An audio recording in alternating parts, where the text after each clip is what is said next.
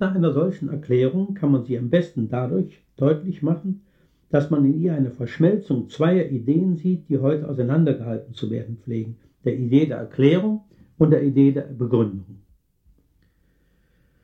Schon in der Wissensdefinition des Aristoteles, auf die ich anfangs eingegangen bin, ist die Fusion der beiden Ideen deutlich zu erkennen. Nach ihr weiß man etwas, wenn man den Grund kennt, warum es so ist, und damit die Gewissheit hat, dass es nicht anders sein kann. Demnach gewährt die Erkenntnis unmittelbaren Zugang zum Grund des betreffenden Sachverhalts, sodass seine Notwendigkeit einsehbar ist.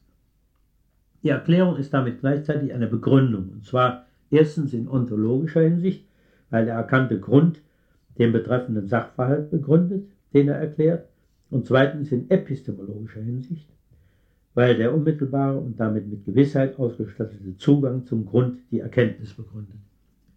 Wer nach letzten Erklärungen in diesem klassischen Sinne des Wortes sucht, strebt dementsprechend danach unmittelbare Einsicht in die letzten Gründe und damit in das Wesen der Dinge zu erlangen. Die Verschmelzung der, der Begründungs- und der Erklärungsidee verbindet also die Sicherheit der Erkenntnis durch Begründung, das heißt durch Rekurs auf ein sicheres Fundament, mit der Notwendigkeit des Erkannten durch Begründung, das heißt durch Rekurs auf ein notwendiges Fundament. Offenbar soll mit einer solchen letzten Erklärung ein Grund erreicht werden, hinter den nicht mehr zurückgegangen werden kann, so dass damit der infinite kausale Regress, der an sich möglich wäre, abgeschnitten wird. Wenn man die Einsicht in das Wesen der Dinge erreicht hat, wäre es sinnlos, nach weiteren Erklärungen zu fragen. Wenn man von heutigen Vorstellungen ausgeht, dann müsste, müssten die betreffenden Wesensaussagen demnach hohen Informationsgehalt haben, um die betreffende Erklärungsleistung erbringen zu können. Gleichzeitig werden sie aber von Aristoteles und späteren Denkern als Definitionen aufgefasst, die nach moderner Auffassung gehaltlos sind. Beides ist kaum vereinbar. Wie Musgrave sagt, stammt die Anziehungskraft des Essentialismus oft aus seiner unheiligen Allianz mit der Definition. Sobald man einräumt, dass Erklärungsprinzipien gehaltvoll sein müssen und gleichzeitig das klassische Begründungsdenken aufgibt, verschwindet die Illusion, dass es möglich ist, Erklärungsprinzipien dieser Art zu finden. Der Übergang zum Fallibilismus macht erstens solche Prinzipien zu Hypothesen und zweitens auch ihren Status als letzte Prinzipien hypothetisch. Die Fusion von Erklärungs- und Begründungsidee wird aufgelöst und die Möglichkeit eines infiniten Regresses der Erklärung ist wieder gegeben. Wie Musgrave gezeigt hat, ist die Idee einer letzten Erklärung damit keineswegs erledigt. Es ist natürlich durchaus möglich, dass unsere Erklärungen einmal zum Beispiel bei denjenigen strukturellen Zusammenhängen ankommen, die allen Erscheinungen, auch unserer Erkenntnis, zugrunde liegen. Andererseits ist es auch möglich, dass es solche Zusammenhänge gibt, dass wir sie aber nie erreichen oder sogar nicht erreichen können. Es kann ja in der Wirklichkeit strukturelle Hindernisse, das heißt Schranken, für unseren Erkenntnisfortschritt geben. Außerdem können wir niemals sicher wissen, ob wir eine solche letzte Erklärung erreicht haben. Wir können aber jedenfalls das Ziel haben, durch unsere Erkenntnisbemühungen immer tiefer in die wirklichen Zusammenhänge einzudringen. Ein so modifizierter Essentialismus ist mit dem konsequenten Fallibilismus vereinbar. Von jedem erreichten Stand der Forschung aus ist es möglich, nach jeweils tieferen Erklärungen zu suchen. Ein kritischer Realismus, der mit einer realistischen Deutung der wissenschaftlichen Forschung verbunden ist, ist also möglich und vertretbar. Niemand ist genötigt, eine der anderen von mir erörterten Erkenntnisauffassungen zu akzeptieren, die sich entwickelt haben, weil man irrigerweise angenommen hat, der Transzendentalphilosophie sei eine Widerlegung des Realismus gelungen. Man kann sich also für eine Zielsetzung der Realwissenschaft entscheiden, wie sie im kritischen Realismus als möglich angenommen wird. Viertes Kapitel zur Wertproblematik und ihrer Bedeutung für die Erkenntnis. Wir haben gesehen, dass auch innerhalb der Erkenntnispraxis immer wieder Entscheidungen getroffen werden müssen. Um sie zu treffen, müssen wir offenbar die Alternativen, zwischen denen da entschieden werden soll, irgendwie bewerten. Damit tritt also die Wertproblematik an einer Stelle auf, wo man sie kaum vermuten kann, wenn man eine einfache Vorstellung von der Wertfreiheit der Wissenschaft oder der Wertfreiheit der Erkenntnis hat. Eine solche einfache Vorstellung wird aber vielfach, besonders in der sozialwissenschaftlichen Diskussion, den Verfechtern des Prinzips der Wertfreiheit der Wissenschaft unterstellt, so dass deren Position aus trivialen Gründen als unhaltbar erscheint. In Wirklichkeit ist diese Unterstellung aber eine groteske Simplifizierung. Und das zeigt sich schon dann, wenn man die Auffassungen Max Webers analysiert, dessen Arbeiten um die Jahrhundertwende den Beginn des sogenannten Werturteilsstreits in den Sozialwissenschaften eingeleitet haben. Diese Debatte dauert nun mehr als 80 Jahre an und es ist noch keine Einigung erreicht worden. Die Argumente und Gegenargumente haben meist, nicht nur im deutschen Sprachbereich, einen gemeinsamen Bezugspunkt, nämlich das erwähnte Prinzip der Wertfreiheit, das Max Weber zu Beginn des Jahrhunderts in einer kritischen Analyse der Möglichkeiten sozialwissenschaftlicher Forschung formuliert hat. Ich beginne daher mit einer Darstellung und Untersuchung der von Max Weber entwickelten Auffassung und gehe dann später zu einer systematischen Analyse über.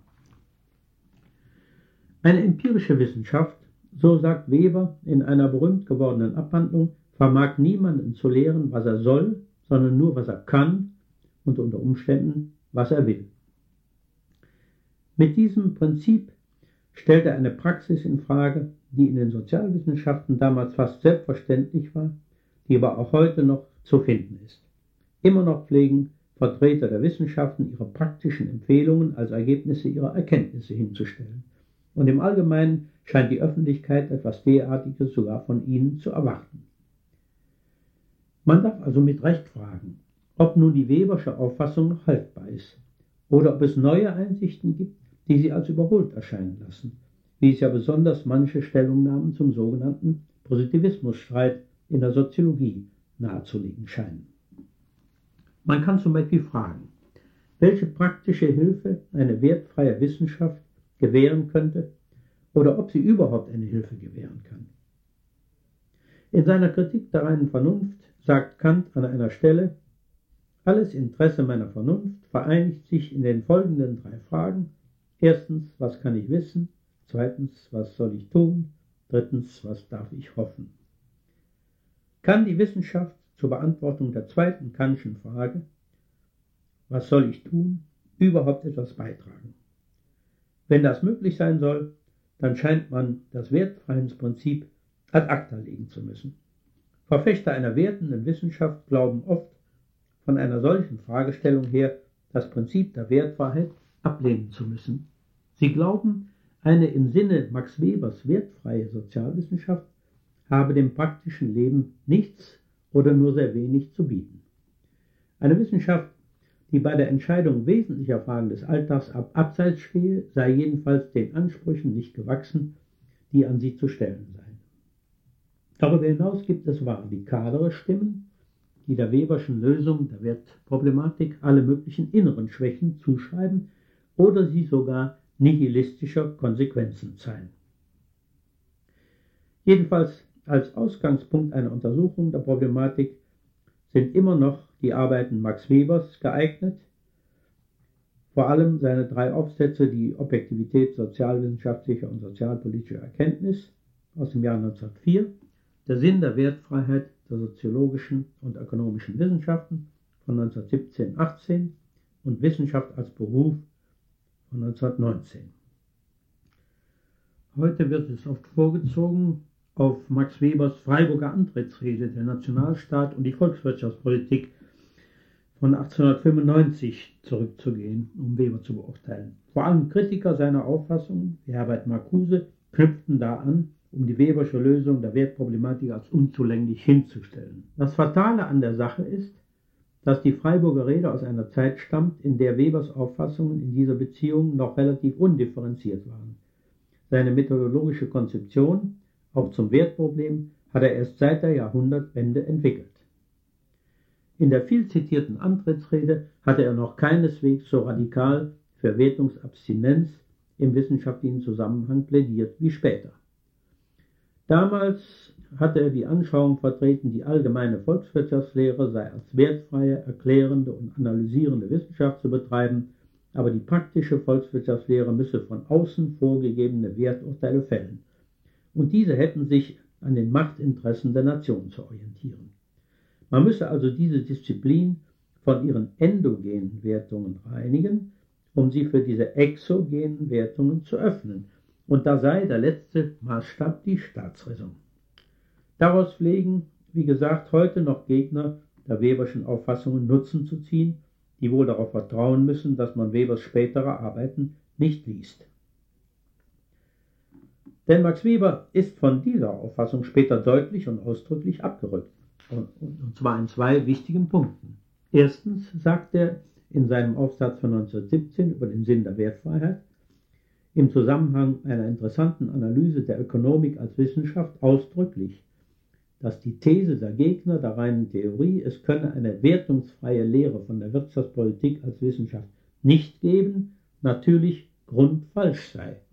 Sie sei so falsch, dass gerade die Wertungsfreiheit die Voraussetzung jeder rein wissenschaftlichen Behandlung der Politik, insbesondere der Sozial- und Wirtschaftspolitik ist. Weber bezeichnet es hier als selbstverständlich, möglich, wissenschaftlich nützlich und nötig, Sätze zu entwickeln von dem Typus für die Erreichung des wirtschaftspolitischen Erfolges X ist y das einzige oder sind unter den Bedingungen B1, B2, B3, y1, y2, y3 die einzigen oder die erfolgreichsten Mittel.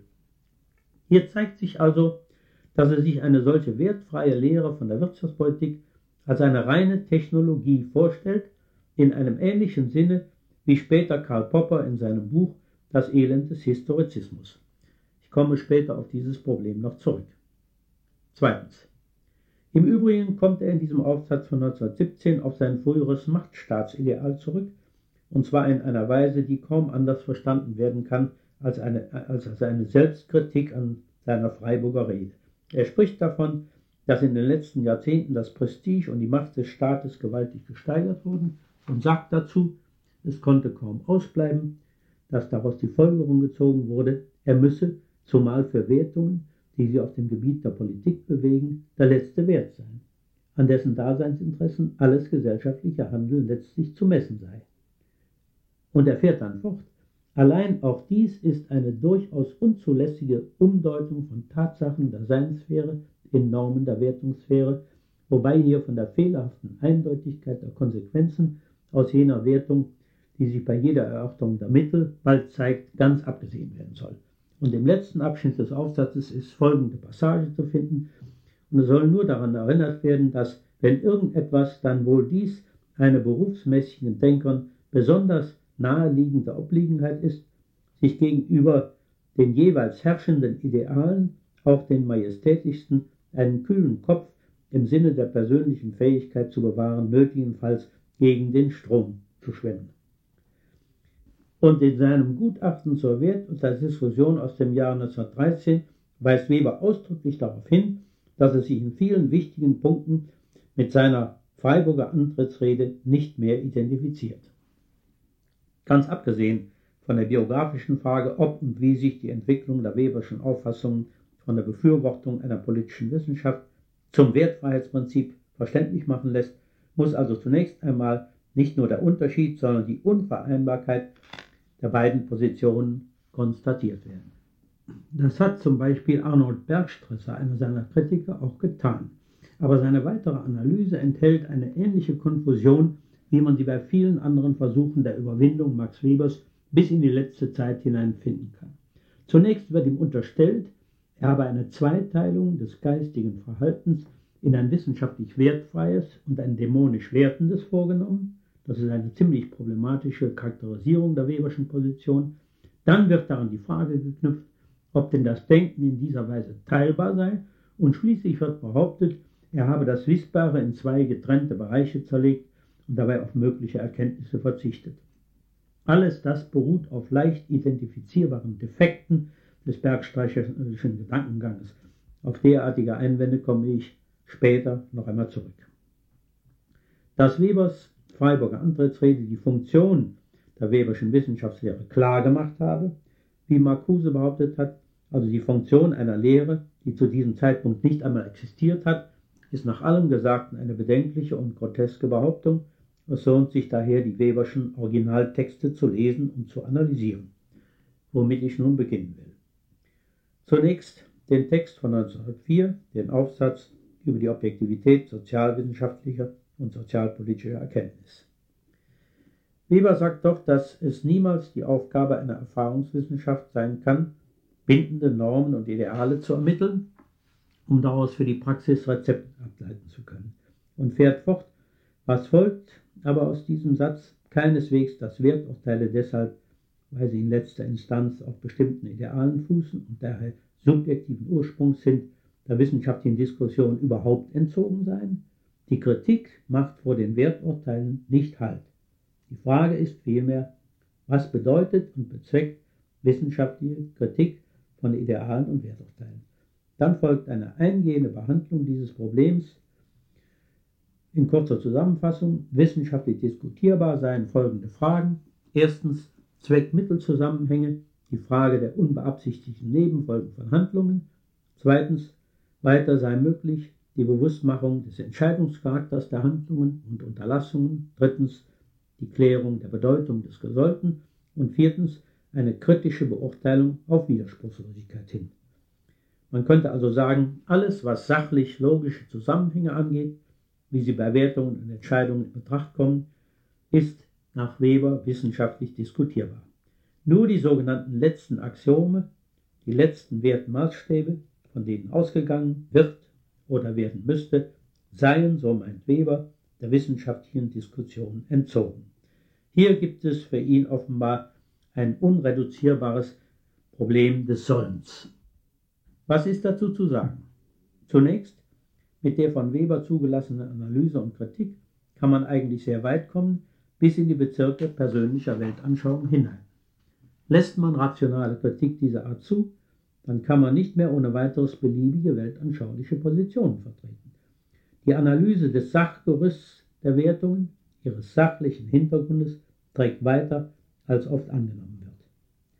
Wenn man hier bei Weber eine Schranke der Rationalität konstatieren möchte, dann ist sie offenbar weiter hinausgeschoben, als dass die Darstellung seiner Lehre durch seine Kritiker meist erkennen lässt. Ich komme auf diesen Punkt bei der Analyse des dritten Aufsatzes noch einmal zurück. Max Weber geht dann auf den unzweifelhaft vorhandenen Einfluss der persönlichen Weltanschauung auf die wissenschaftliche Argumentation ein.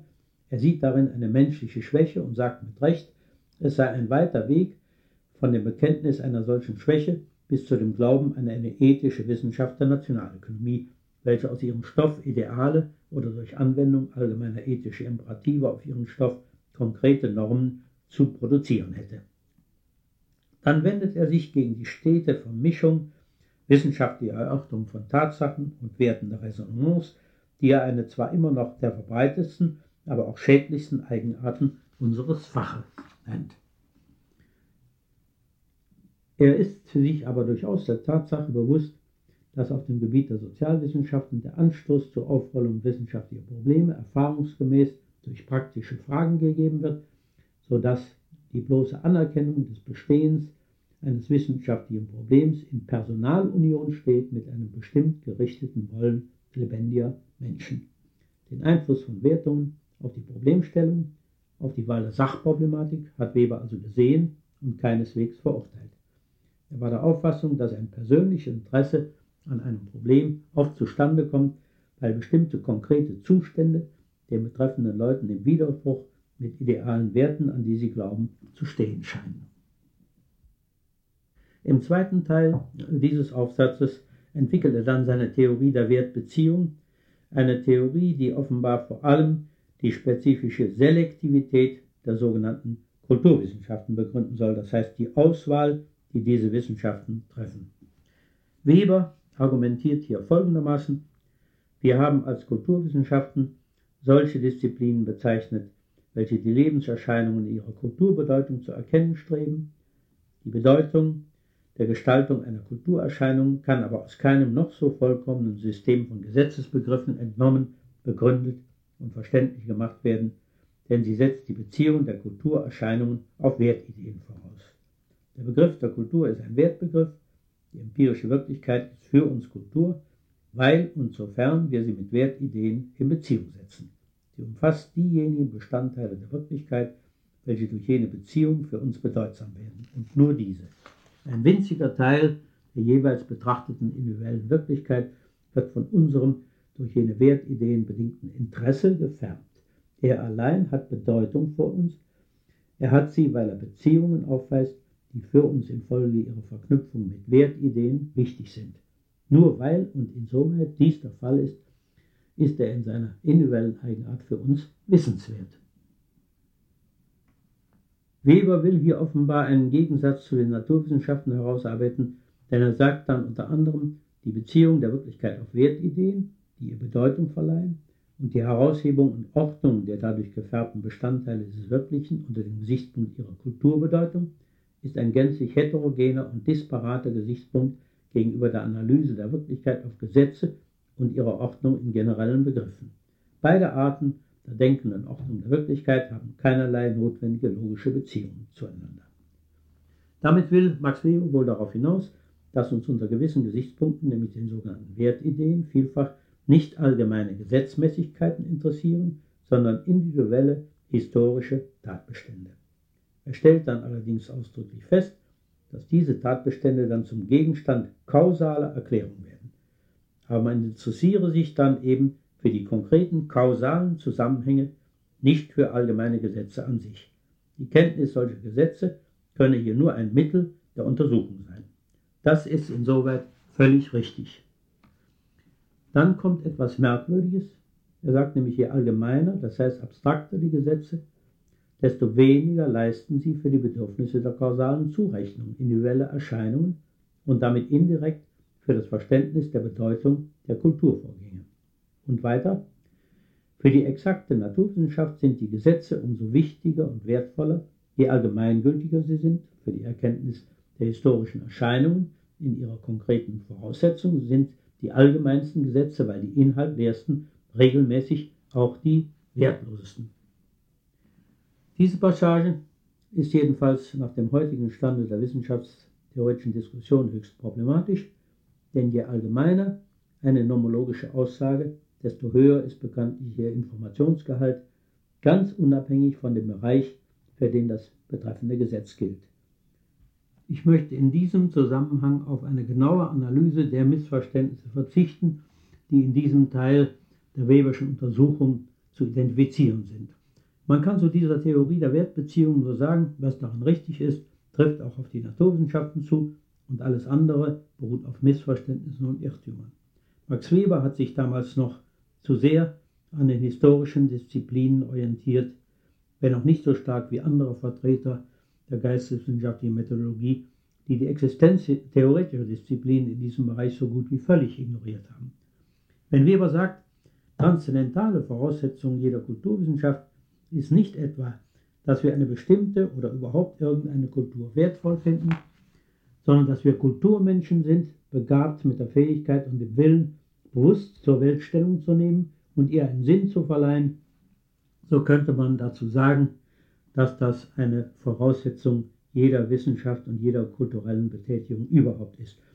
Und wenn er weiter sagt, alle Erkenntnis der Kulturwirklichkeit ist stets eine Erkenntnis unter spezifisch besonderen Gesichtspunkten, so trifft auch das für jede Wissenschaft zu. Jede Wissenschaft braucht solche Gesichtspunkte, nämlich für die Selektion relevanter Faktoren und relevanter Probleme. Aber diese Gesichtspunkte können durchaus theoretisch allgemeiner Natur sein. Es ist keineswegs notwendig, immer wieder auf konkrete Wertideen zu rekurrieren, auch nicht in den Kulturwissenschaften. Festhalten können wir aber an einer bedeutenden Errungenschaft dieser Untersuchung Max Webers, nämlich an der scharfen Unterscheidung zwischen der Bedeutsamkeit von Fragestellungen und Ergebnissen einer Wissenschaft und in diesem Sinne ihrem Wert in Bezug auf bestimmte Zielsetzungen der Erkenntnispraxis und irgendwelchen Werturteilen, die innerhalb ihres Aussagenzusammenhanges auftreten können. Man kann nämlich solche Wertbeziehungen anerkennen, ohne deshalb Werturteile im Aussagenzusammenhang, also zum Beispiel innerhalb von Theorien oder historischen Analysen, zuzulassen. Das ist eine wichtige Unterscheidung, die heute noch oft vergessen wird. Und zu Webers Aufsatz von 1917-18 über den Sinn der Wertfreiheit der soziologischen und ökonomischen Wissenschaften. Da setzt sich Weber zunächst mit dem Problem der sogenannten Kathederwertung auseinander, das er scharf unterscheidet von der Frage der Wertfreiheit der Wissenschaft. Es handelt sich um die Frage, ob man im akademischen Unterricht sich zu seinen ethisch oder durch Kulturideale oder sonst weltanschauungsmäßig begründeten praktischen Wertungen bekennen solle oder nicht. Man sieht, dass er sie als ein Sollensproblem formuliert, also selbst als ein Wertproblem. Und etwas später die Frage, ob man auf dem Katheter überhaupt praktisch werten solle oder nicht, ist ihrerseits eine solche der praktischen Universitätspolitik und deshalb letztlich nur vom Standpunkt jener Aufgaben entscheidbar, welche der Einzelne von seinen Wertungen aus den Universitäten zuweisen möchte. Es handelt sich also gewissermaßen um die Festlegung einer Rolle innerhalb einer bestimmten Institution, der Rolle des Lehrenden in einer Universität.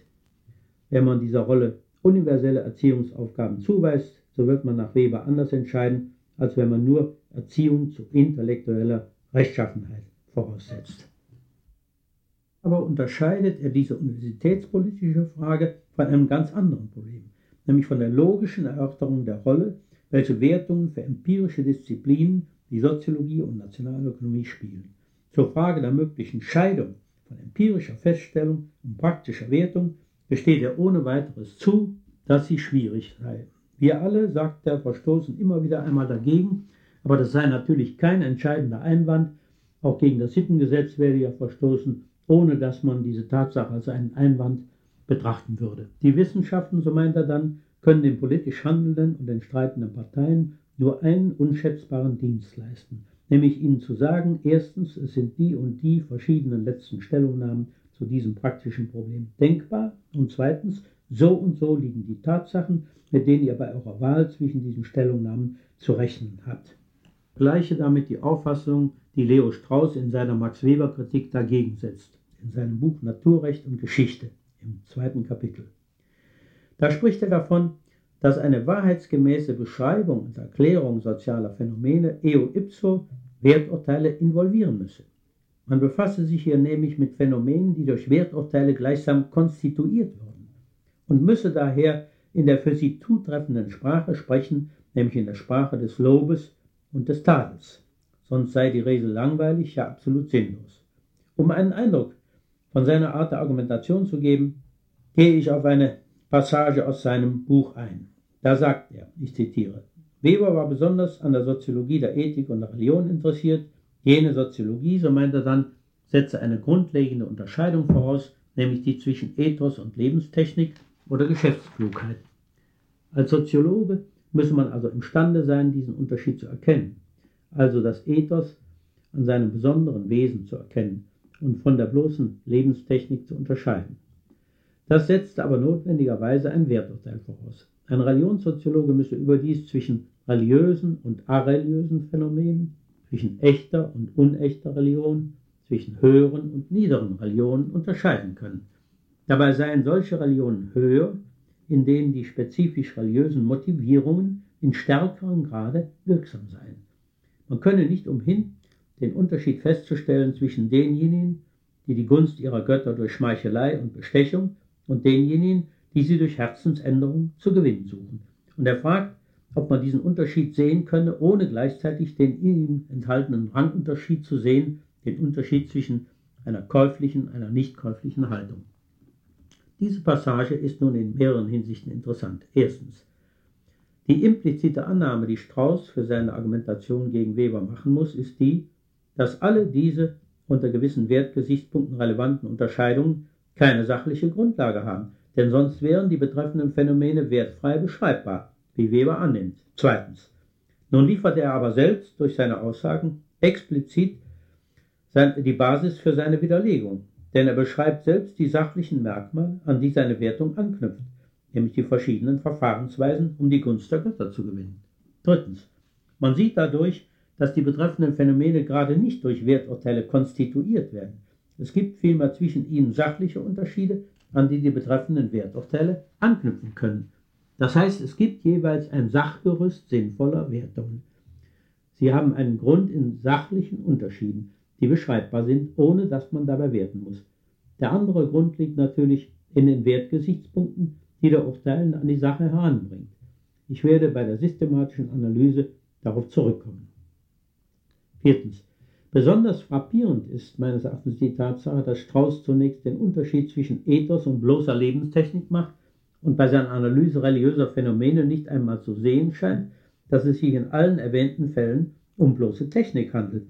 Nur die Strategien sind ja verschieden, mit denen man die Gunst der Götter gewinnen möchte. Und die Gunst der Götter pflegt ja erstrebt zu werden zum eigenen Heil. Wir finden in so gut wie allen Religionen mehr oder weniger große Komponenten einer Heilstechnologie sogar in der Bergpredigt, was viele Leute nicht merken, wohl aber manche Theologen, die hier von einer Lohnmoral gesprochen haben.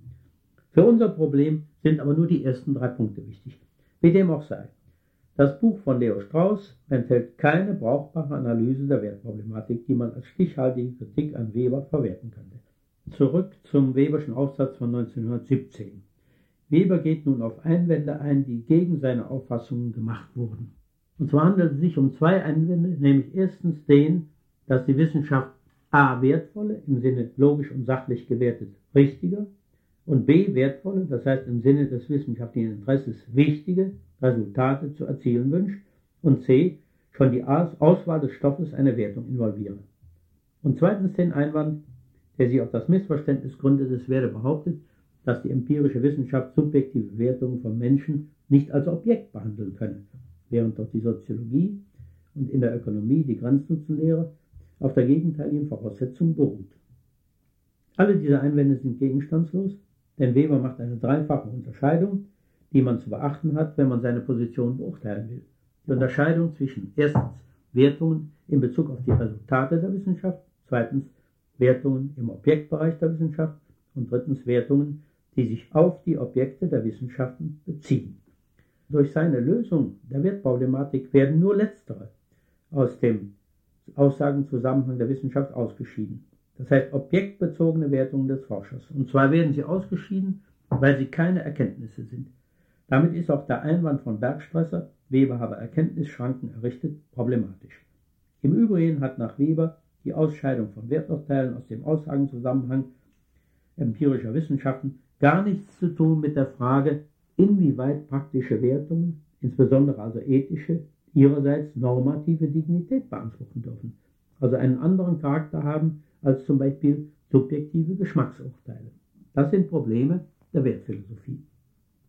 Es komme hier nur darauf an, dass einerseits die Geltung eines praktischen Imperativs als Norm und andererseits die Wahrheitsgeltung einer empirischen Tatsachenfeststellung in absolut heterogenen Ebenen der Problematik liegen.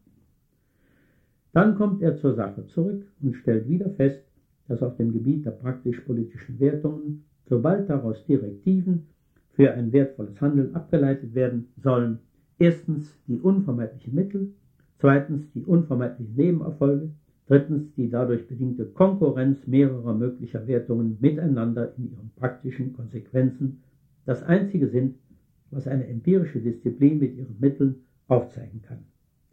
Schon so einfache Fragen aber wie die, inwieweit ein Zweck die unvermeidlichen Mittel heiligen solle, wie auch die andere, inwieweit die nicht gewollten Nebenerfolge in Kauf genommen werden sollen und vollends die dritte, wie Konflikte zwischen mehreren in konkreto kollidierenden, gewollten oder gesollten Zwecken zu schlichten seien, sind ganz und gar Sache der Wahl oder des Kompromisses. Dafür, so meint er, gebe es kein wissenschaftliches Entscheidungsverfahren. Er zieht dann den Schluss, dass der Sinn von Diskussionen über praktische Wertungen nur in folgendem bestehen könne, nämlich a. der Herausarbeitung der letzten innerlich konsequenten Wertaxiome, von denen ausgegangen wird, b. der Deduktion der Konsequenzen für die, für die wertende Stellungnahme, welche aus bestimmten letzten Wertaxiomen folgen würden, wenn man sie und nur sie der praktischen Bewertung von faktischen Sachverhalten zugrunde legte, c die Feststellung der faktischen Folgen, welche die praktische Durchführung einer praktisch wertenden Stellungnahme zu einem Problem haben müsste, erstens infolge der Gebundenheit an bestimmte unvermeidliche Mittel, zweitens infolge der Unvermeidlichkeit bestimmter nicht direkt gewollter Nebenerfolge und d.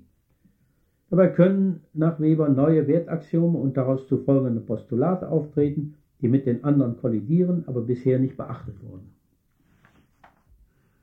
Was nun die Herausarbeitung der letzten Wertaxiome angeht, so ist sie angeblich eine zu immer prinzipielleren werdenden Stellungnahmen aufsteigende Operation. Wie das zu machen ist, gibt Max Weber nicht an. Die Idee, es handelt sich um eine Art Rückschluss von den Einzelwertungen, den Konklusionen auf diese Axiome als Prämissen, ist nicht haltbar, da die Logik so etwas nicht gestattet, wie wir wissen. Es wäre eine gehaltserweiternde Schlussweise. Zu bestimmten Aussagen sind ja stets unendlich viele mögliche Prämissenmengen konstruierbar. Der zweite Punkt dagegen, die Deduktion der Konsequenzen, ist eine unproblematische Sache. Ebenso der dritte, die Feststellung der faktischen Folgen einer praktischen Durchführung. Man sieht jedenfalls, dass Weber Wertdiskussionen nicht ausschalten wollte, sondern zeigen wollte, wie sie zu führen sind und was sie leisten sollten. Er hat die normativen, logischen und faktischen Elemente herauszuarbeiten versucht, die dabei eine Rolle spielen. Was die Wissenschaft seiner Meinung nach dazu offenbar nicht beitragen kann, sind die sogenannten letzten Wertaxiome. Manche Passagen seiner Arbeiten scheinen darauf hinzudeuten, dass er solche letzten Stellungnahmen für unkorrigierbar und jedenfalls durch rationale Diskussion unbeeinflussbar hielt. Eine solche Diskussion konnte nach Weber wohl diese Stellungnahmen herausarbeiten und klären, aber sie weder begründen noch der Kritik unterwerfen. Selbstbesinnung auf eigene letzte Wertmaßstäbe schien durch sie erreichbar zu sein, sonst nichts.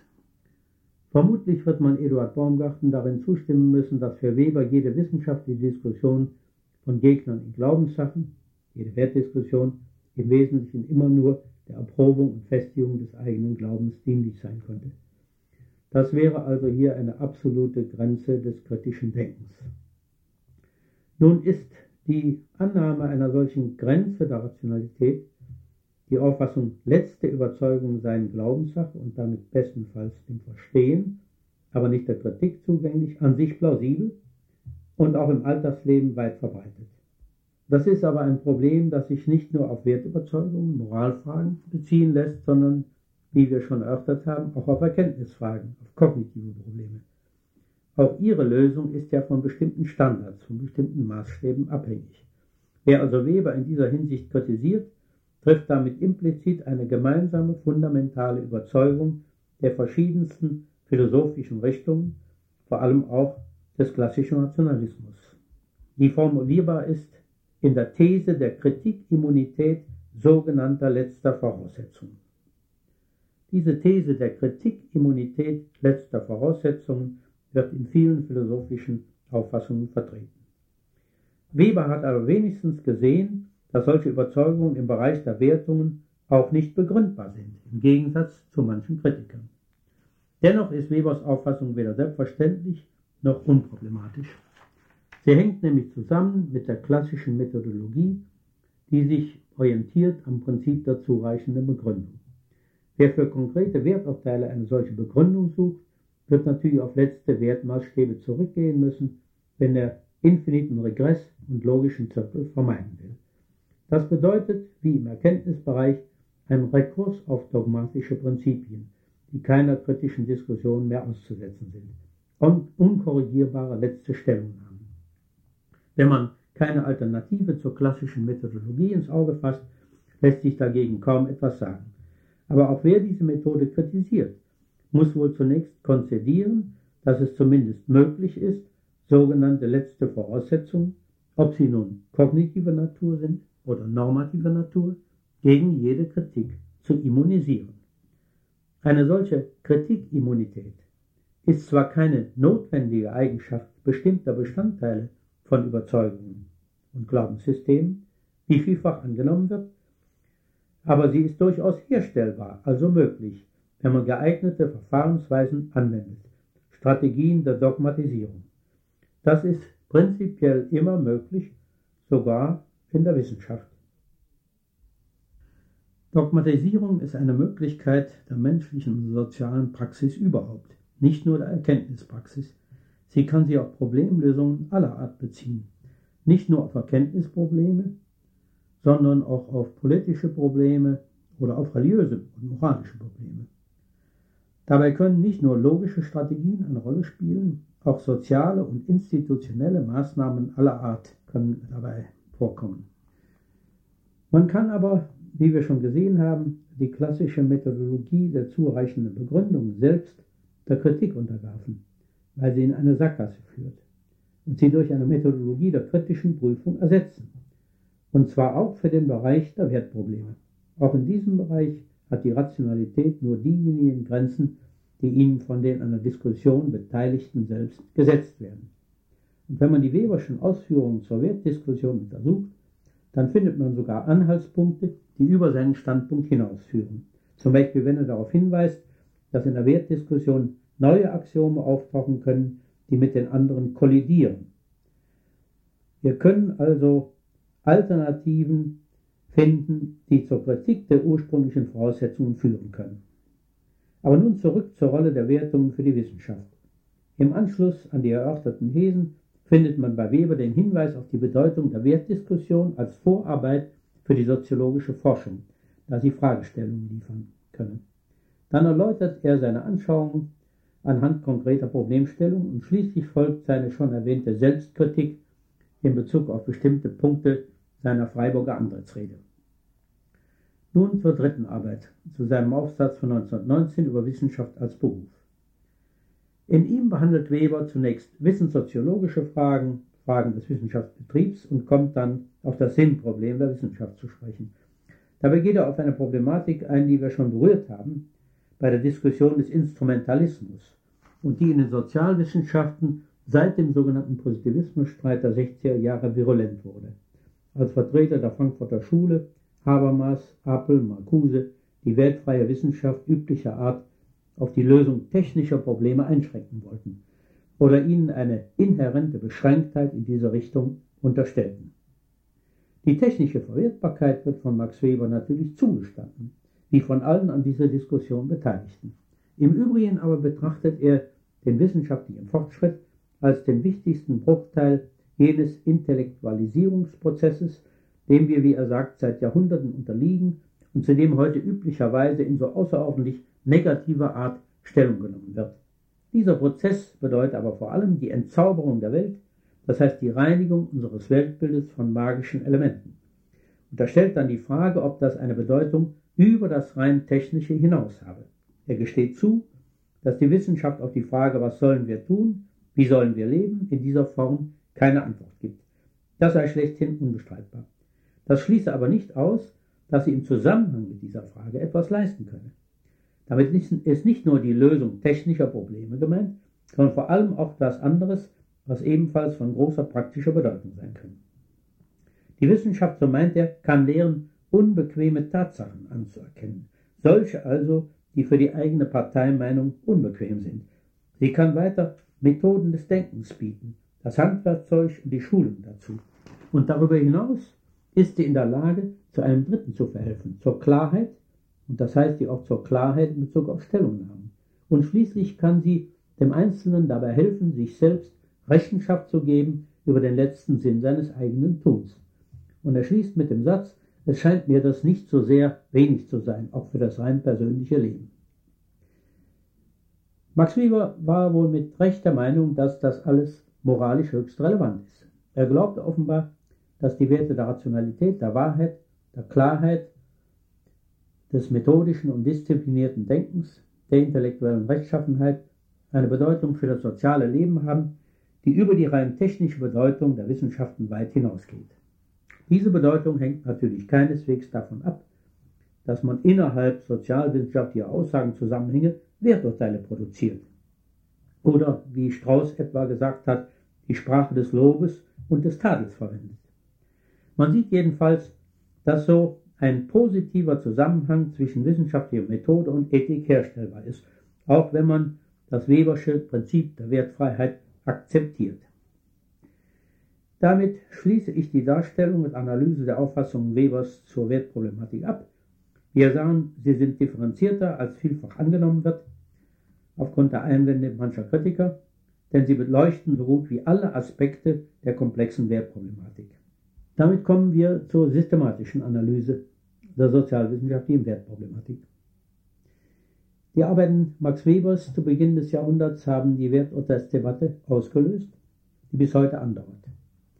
Die von den verschiedenen Seiten vorgebrachten Argumente lassen sich im Allgemeinen mit unterschiedlichen philosophischen Grundpositionen in Zusammenhang bringen. Diese Grundpositionen kommen vor allem in zwei Punkten zum Ausdruck. Erstens in der Interpretation von Werturteilen und normativen Überzeugungen, also in der Lösung des Deutungsproblems, und zweitens in der Auffassung über die Möglichkeiten und die Aufgaben der Wissenschaft, also gewissermaßen im Wissenschaftsprogramm. Für eine systematische Analyse der Wertproblematik muss man heute natürlich Arbeiten berücksichtigen, die Weber noch nicht zur Verfügung standen. Die Webersche Konzeption ist selbst in philosophische Auffassungen eingebettet, die man keineswegs im Ganzen akzeptieren muss, auch wenn man sein Prinzip der Wertfreiheit und die Grundzüge seiner Lösung anerkennt. Sie ist insofern unvollständig, als man bei ihnen keine zureichende Analyse von Werturteilen findet und sie ist, wie wir gesehen haben, unnötig restriktiv hinsichtlich der Probleme der Wertbeziehung und der Wertdiskussion. Wir haben also die Deutungsproblematik und andererseits die Frage der Aufgaben der Wissenschaft. Zunächst zur Deutungsproblematik. Man findet in der Wertphilosophie, vor allem in der Moralphilosophie, eine Vielfalt von Positionen, die zum Teil parallel sind zu den unterschiedlichen Positionen in der Erkenntnistheorie. Man findet zum Beispiel einen Wertapriorismus, einen Wertempirismus und so weiter. Man findet kognitivistische Deutungen von Werturteilen, die sie als Erkenntnis, als Ausdruck von Erkenntnissen betrachten, und andere, die das nicht tun. Ich erspare mir die Diskussion dieser verschiedenen Positionen und gehe gleich zur Darstellung der Auffassung über, die ich vertrete. Ich vertrete eine nicht kognitivistische Deutung von Werturteilen und überhaupt von normativen Aussagen, weil ich glaube, dass die bisherige Diskussion gezeigt hat, dass alle kognitivistischen Auffassungen nicht akzeptabel sind.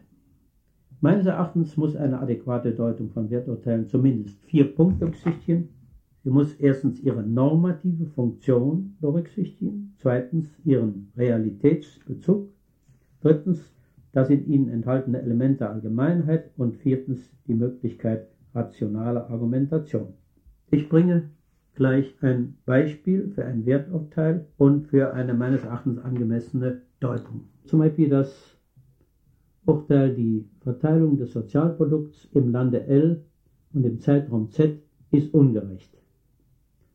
In einer solchen Aussage wird meines Erachtens nicht einfach eine bestimmte Einkommensverteilung beschrieben, es wird auch nicht nur eine Missbilligung dieser Verteilung zum Ausdruck, äh, Ausdruck gebracht, auch nicht eine solche Missbilligung nur gefordert, vielmehr ist etwa Folgendes damit gesagt. Die betreffende Verteilung des Sozialprodukts ist so beschaffen, dass man dagegen in negativer Weise Stellung nehmen sollte. Aber auch das ist noch zu einfach. Besser wäre, die Verteilung des Sozialprodukts im Lande L und im Zeitraum Z ist so beschaffen, dass sie einem bestimmten Prinzip nicht entspricht, das anzuerkennen ist, so dass es angebracht ist, dagegen Stellung zu nehmen. Wir haben hier also Realitätsbezug auf die Beschaffenheit, also auf bestimmte Merkmale einer Verteilung, Bezugnahme auf Prinzipien, hier auf ein Gerechtigkeitsprinzip, auf das man sich implizit beziehen kann, Drittens Bezugnahme auf Adressaten der Aussage, von denen eine Stellungnahme erwartet wird. Solche Aussagen sind rational diskutierbar und zwar in verschiedener Hinsicht. Man kann versuchen, die Prinzipien zu eruieren, von denen im Urteil ausgegangen wird, sie unter Umständen in Frage zu stellen, zum Beispiel in Bezug auf ihre Realisierbarkeit, ihre Vereinbarkeit mit anderen Prinzipien und so weiter. Man kann die Beschaffenheit der realen Situation analysieren im Lichte der Prinzipien fragen, auf welche Merkmale der Verteilung sich das Urteil bezieht, ob sie tatsächlich vorliegen und so weiter. Meines Erachtens kann man folgendes Deutungsschema für Werturteile als Grundlage für methodologische Betrachtungen vorschlagen. Wer einen Satz als Werturteil verwendet, zeichnet damit erstens den jeweils anvisierten Sachverhalt in positiver oder negativer Weise für das Verhalten, für die Stellungnahme oder das Handeln aus. Zweitens unterstellt er dabei ein normatives Prinzip, einen Wertmaßstab oder eine Verhaltensmaxime als gültig, das ein entsprechendes Verhalten fordert, nimmt also allgemeine Anerkennung für dieses Prinzip in Anspruch. Und drittens gibt er damit der Erwartung Ausdruck, dass die Adressaten der Aussage sich damit identifizieren und sich daher in dieser Weise verhalten. Damit haben wir Werturteile oder normative Aussagen abgegrenzt. Einerseits gegen Aussagen mit rein deskriptivem Realitätsbezug und kognitivem Charakter, also Aussagen, die wahrheitsfähig sind, und andererseits gegen die übrigen Aussagen präskriptiver, vorschreibender Natur, zum Beispiel reine Imperative, die Befehle oder Bitten zum Ausdruck bringen, Optative, die Wünsche ausdrücken und so weiter. Damit haben wir etwas nachgeholt, was Max Weber nicht gemacht hatte, möglicherweise, weil er es nicht für wichtig hielt oder einen Konsens darüber voraussetzte.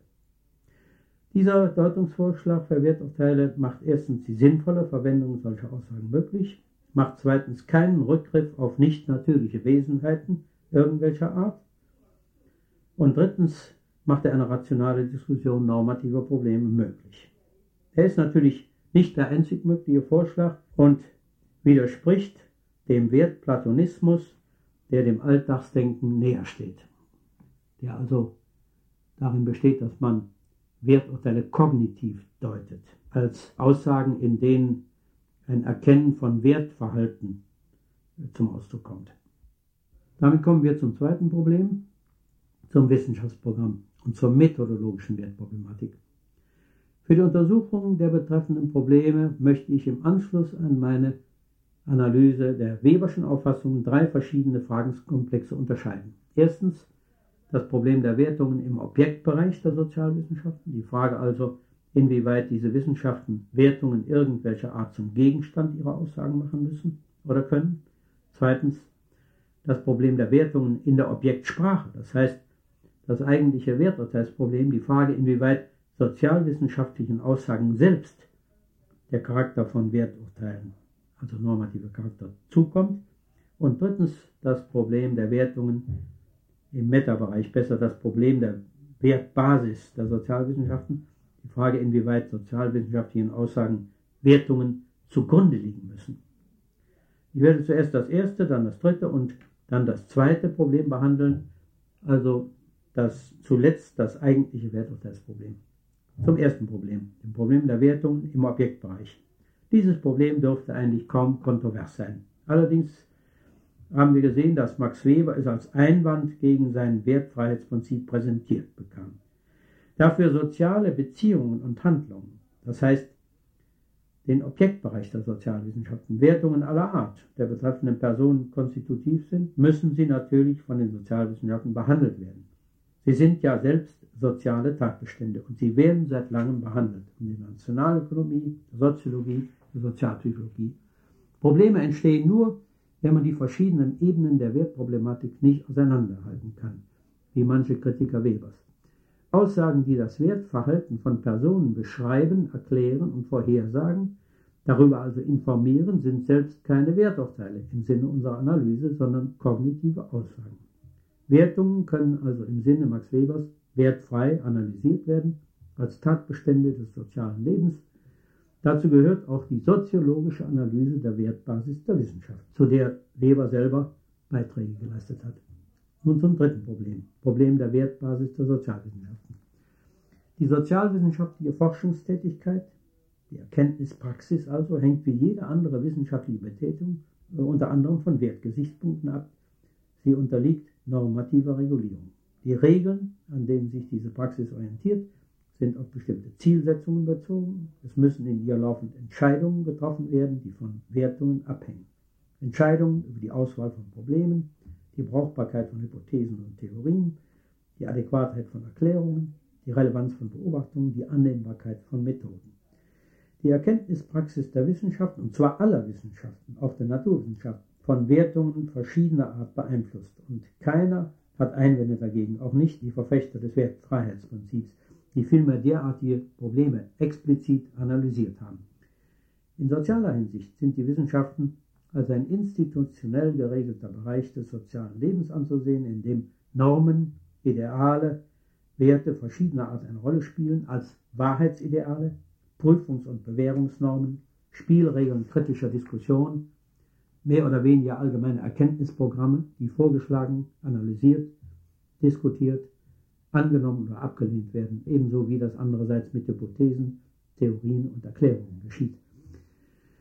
In diesem Bereich gehört auch das von Max Weber vorgeschlagene methodische Prinzip der Wertfreiheit, das insoweit selbst natürlich eine normative Funktion hat.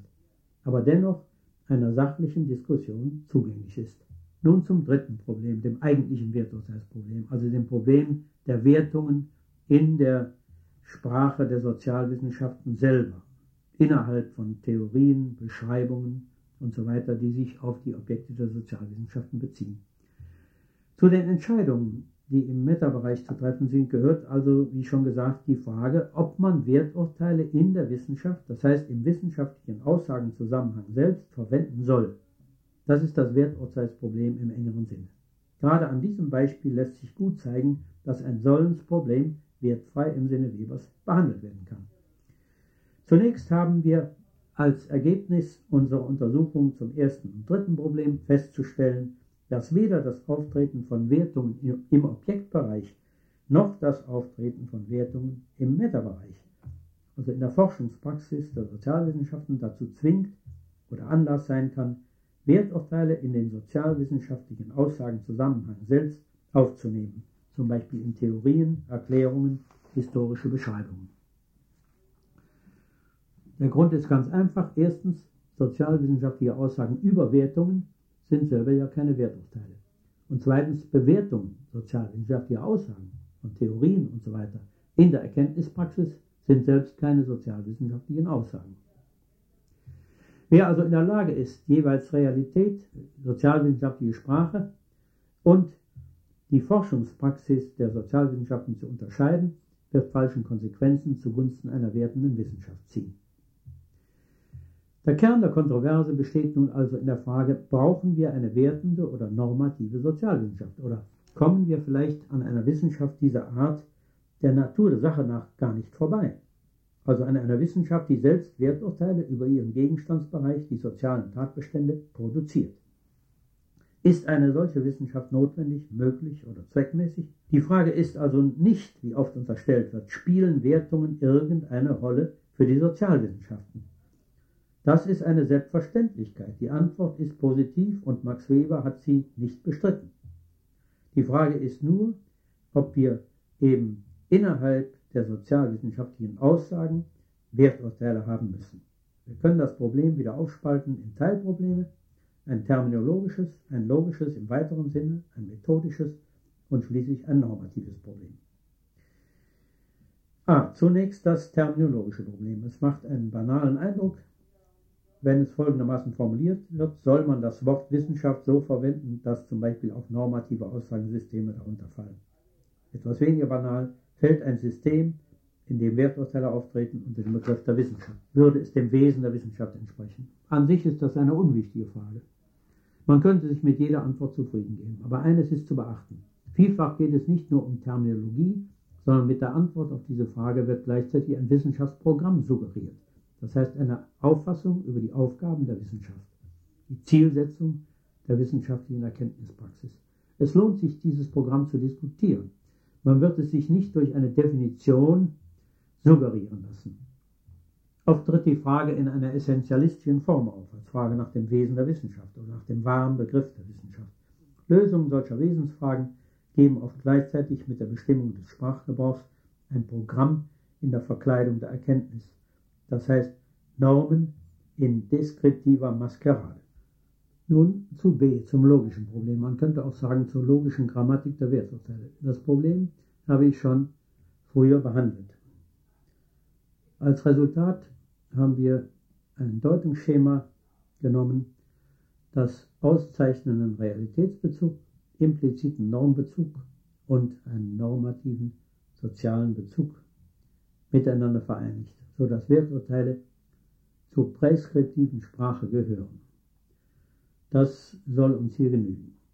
Wir kommen damit zu C, dem methodischen Problem, das sich so formulieren lässt. Welche Zielsetzung würde eine Verwendung von Werturteilen in der Sozialwissenschaft erforderlich machen? Unter welchen Umständen können wir auf sie verzichten?